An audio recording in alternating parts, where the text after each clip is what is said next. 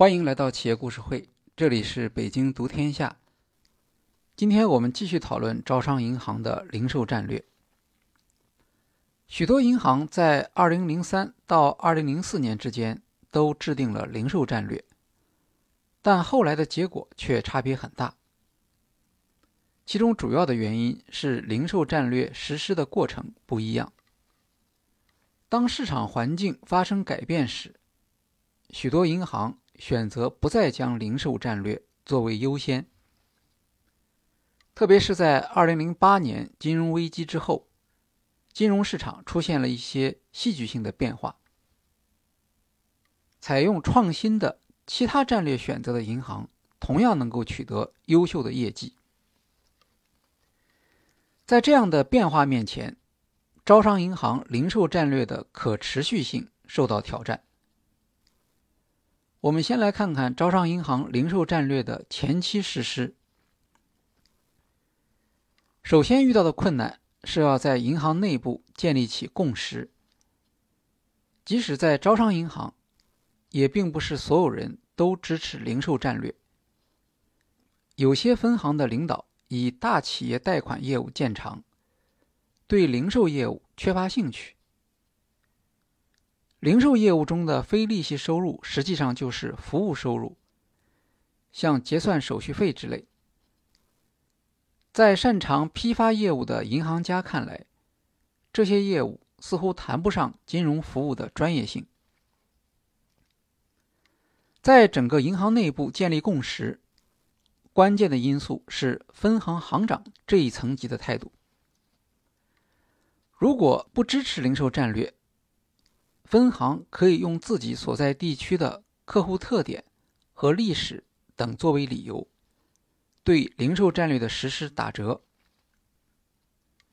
马卫华曾经回忆总部与分行之间就零售战略方案进行的博弈。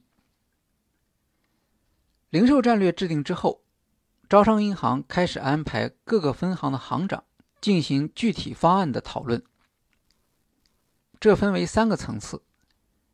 第一个层次是分行和零售业务总监会谈，如果不能解决问题，提交负责零售的副行长，最后则提交给行长马卫华。但行长和分行行长谈话时，不光要解决业务问题，也会解决分行行长的去留问题。培训是另一个方法。招商银行每年安排四期高端管理培训，内容包括全球趋势、宏观经济、风险管理、新资本协议。当时所有的银行，包括大型国有银行，也在做同样的培训。战略方案不同，培训的内容可能也不一样。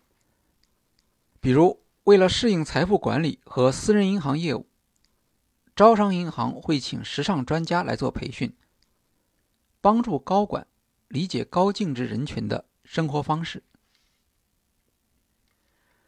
二零零二年，招商银行推出金葵花理财品牌，在财富管理业务中开展客户细分，向中高端客户提供专业综合的理财服务。从客户角度来看，这是银行零售服务的价值提升；从银行角度来看，这是新的、集中的、可持续的收入来源。在资产规模中等的客户眼中，金葵花就是招商银行给零售业务做出的新定义。这一时期，银行卡已经普及了，但理财。还是刚刚开始。新一代客户希望获得与老年理财群体不同的待遇。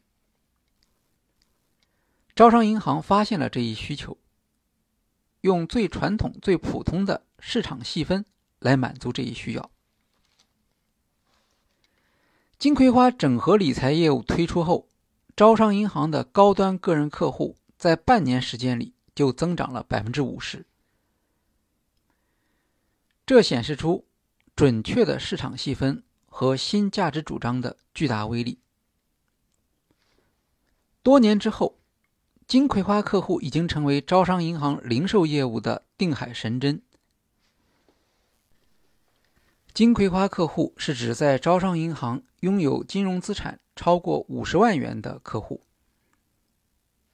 据二零一九年的数据，在招商银行，金葵花及以上级别客户的数量占客户总量的百分之二，他们拥有的金融资产占招商银行全部个人客户金融资产的百分之八十。在零售战略中，服务和保留这些客户占据了最优先的地位。在战略管理中，一个经常提到的说法是“结构跟随战略”。二零零五年，招商银行将个人银行部和信用卡中心整合成为零售事业部。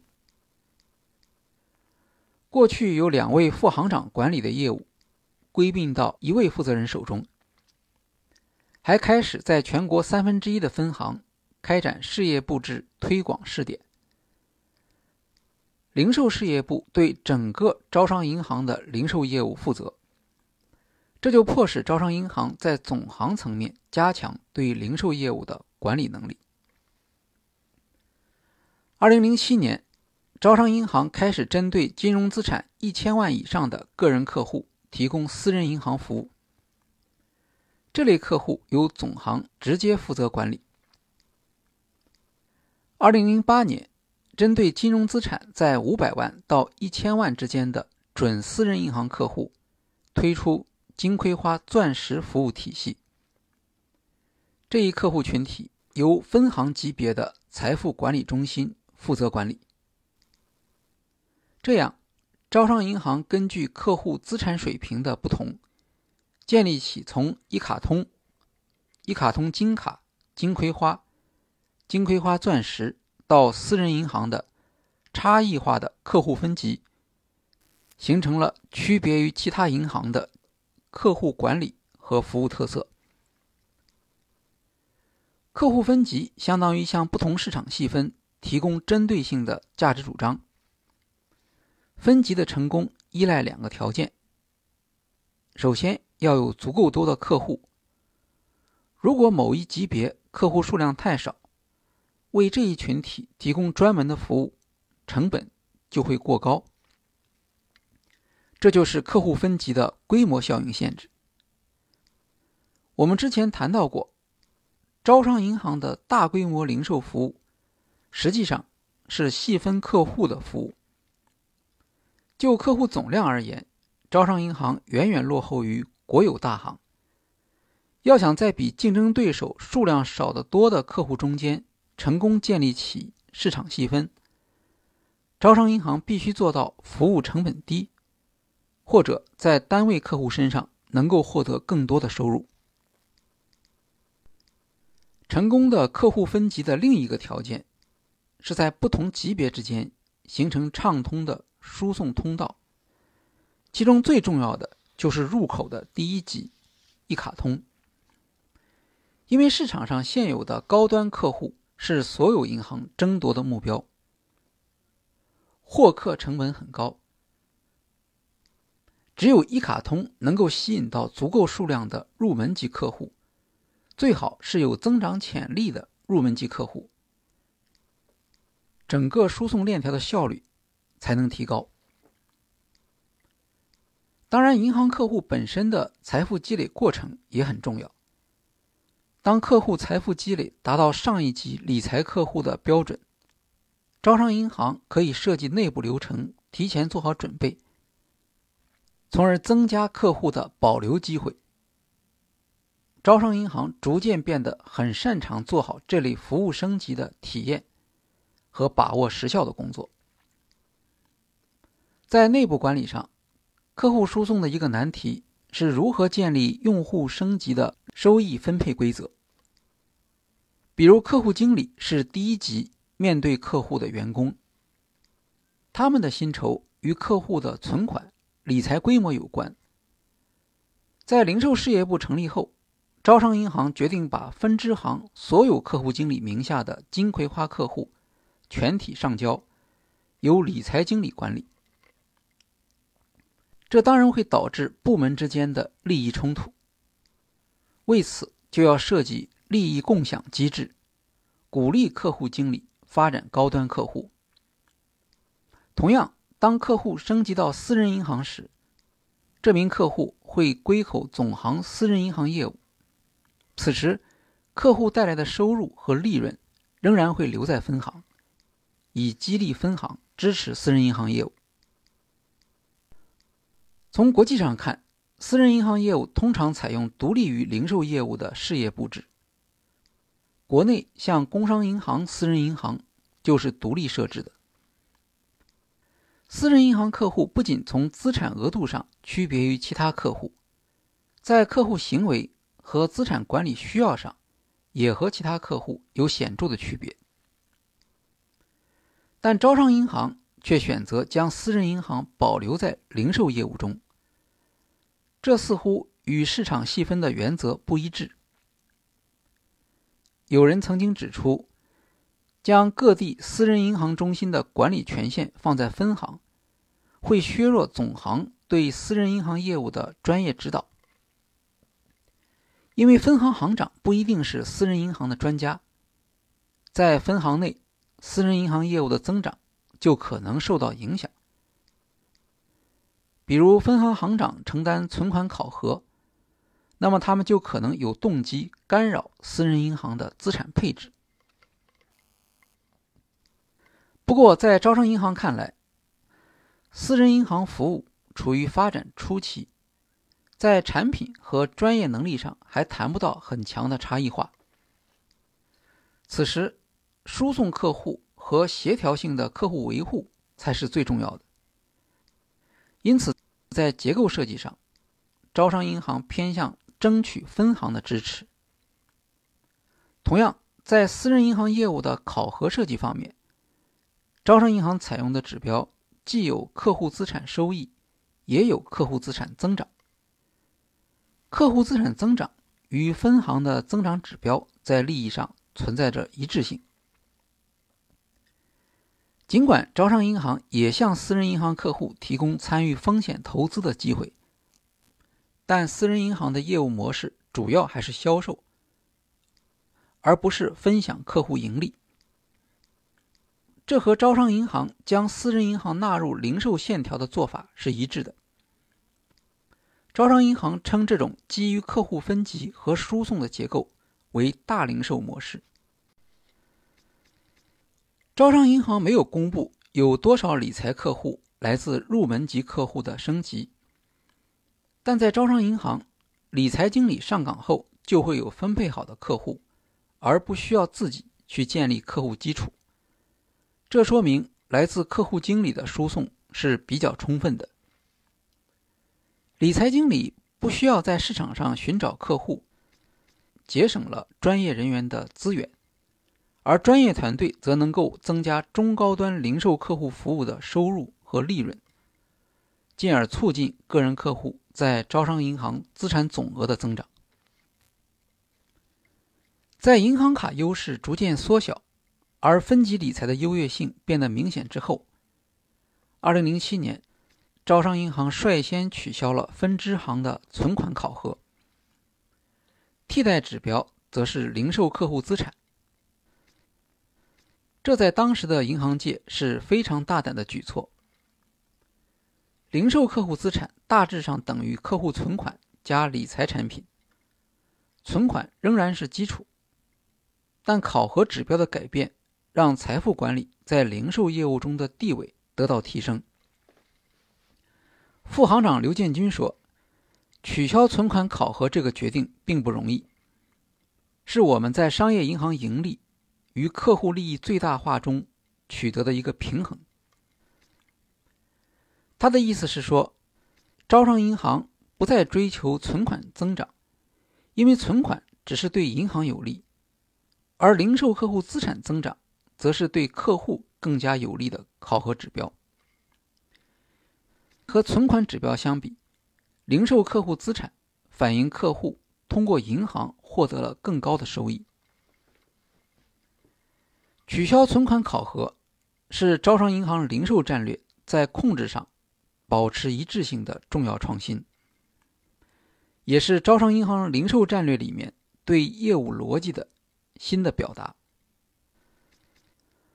过去银行业强调存款，是因为银行业务以贷款收入为主，存款多。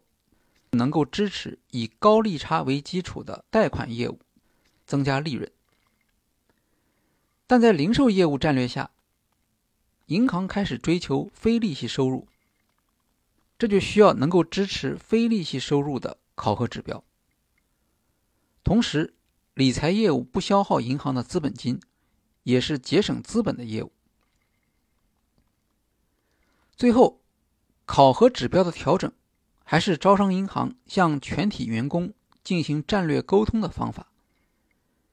对于基层员工，零售战略是一个比较抽象的概念，必须通过新的、切身的考核指标才能理解。当然，也不能由此得出招商银行会削弱存款考核的结论。据招商银行员工介绍。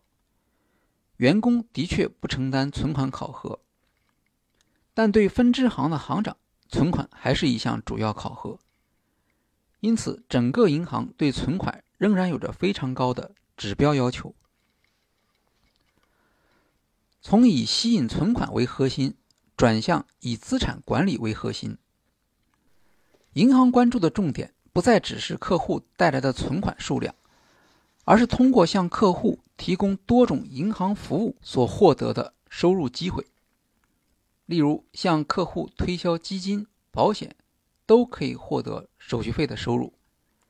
即使客户在银行的存款没有增加，但通过增加客户的金融资产，银行照样可以实现可持续的收入和利润。战略管理课堂上会讲到，战略制定。是企业将外部环境变化与内部资源能力相匹配的过程。招商银行的考核转变，就是试图通过内部资源配置调整，来适应外部环境的改变。它的出现，首先不是为了满足银行零售战略，而是为了满足银行客户的需要。行长马蔚华在谈到放弃存款指标时说：“当时国内客户的需要已经从存款和账户管理转向追求收益，就连招商银行自己的员工也在减少银行存款，增加理财。在这种情况下，如果硬要客户增加银行存款，实际上就是对客户的伤害，这将造成零售战略。”在客户界面上的矛盾，而零售客户资产指标则支持理财产品销售，能够更好满足客户的需要，提升银行服务在客户眼中的价值。这项指标变换的另一个重要意义是支持招商银行强化销售能力。存款是标准化产品，所有人的条件都是一样的。对产品的理解也是一样的，很难进行个性化推销。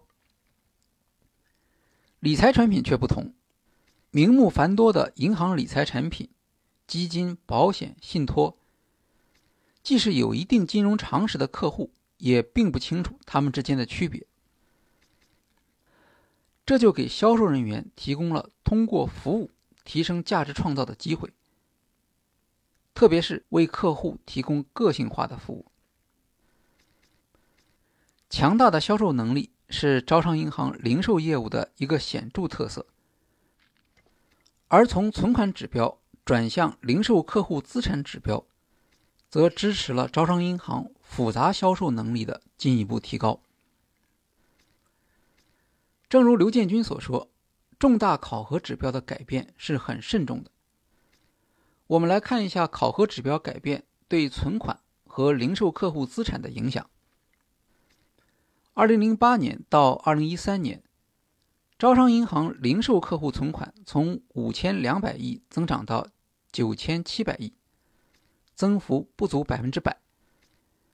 而零售客户资产从一万一千亿增长到两万九千亿，增长幅度达到百分之两百六十，远高于存款增长不足百分之百的速度。用零售客户资产规模取代存款的考核指标，在银行的长期增长中的确起到了明显的作用。存款考核的另一个弊端是，银行分支机构有装饰数据的动机，使得存款考核的结果失真。对于这一问题，我们在这里就不展开讨论。到二零零九年时。招商银行的零售战略似乎已经显示了成果，对公贷款占比由2001年的93%下降到2009年的58%，个人贷款占比上升到32%，非利息收入占比达到22%，整个零售业务的占比从不到20%增长到35%。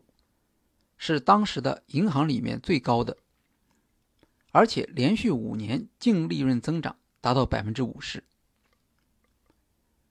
不过，由于这一段时间里整个市场的利率处于上行期间，利差收入高，不光招商银行的日子过得不错，其他银行也都表现良好。招商银行的主要成就是在这样一个宽松的环境下。完成了零售业务占比数据指标的提高。二零零八年的金融危机很快对国内市场产生影响。到了二零零九年，招商银行净利润同比下降百分之十三，是当时上市银行中唯一发生业绩倒退的一家。竞争对手则实现了利润大幅度增长。像民生银行利润增长百分之五十三，华夏银行增长百分之二十二，兴业银行增长百分之十七。在讲过了精彩的成功故事，并且连续数年高成长之后，这样的结果自然令人感到尴尬。马卫华解释说，招商银行业绩下降的原因主要有两个。一个是降息，另一个是没有像其他银行一样参与四万亿地方平台项目。所谓四万亿项目，是指国家在金融危机之后，为了刺激经济而推出的大型投资计划。许多银行抓住这个机会，获得了贷款业务。比如民生银行在这一阶段表现十分强劲。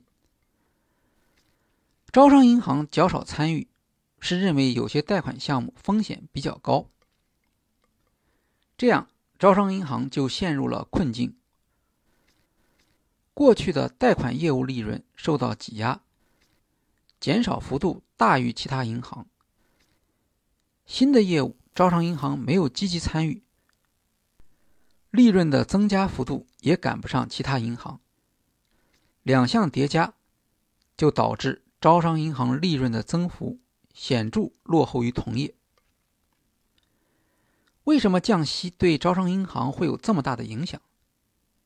降息本来是一个市场现象，对所有银行都有影响。为什么别的银行没有像招商银行这样，因为降息而导致利润减少？这和银行资金的来源有关。招商银行在银行卡和零售业务方面的领先，使得它能够大量吸收活期存款。活期存款占到招商银行存款的一半，这里面也包括企业的活期存款。活期存款对于银行来说是非常有利的，存款成本低。假定贷款利率和其他银行一样，招商银行的利润就会更高。但到了降息的时候，这种优势的另一面就表现出来了。其他银行的存款以定期存款为主，在降息时，存款利率和贷款利率一块下降，所以仍然可以保持利差。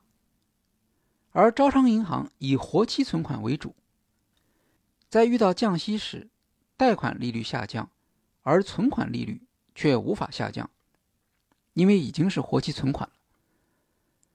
所以，招商银行在遇到降息的时候，就会发生净息差下降、利润空间被压缩的结果。在当时，这被称为零售银行的困境。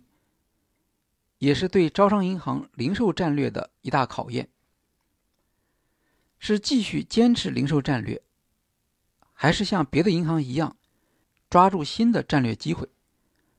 我们在接下来的一期节目里会继续分析招商银行在面对危机时的选择。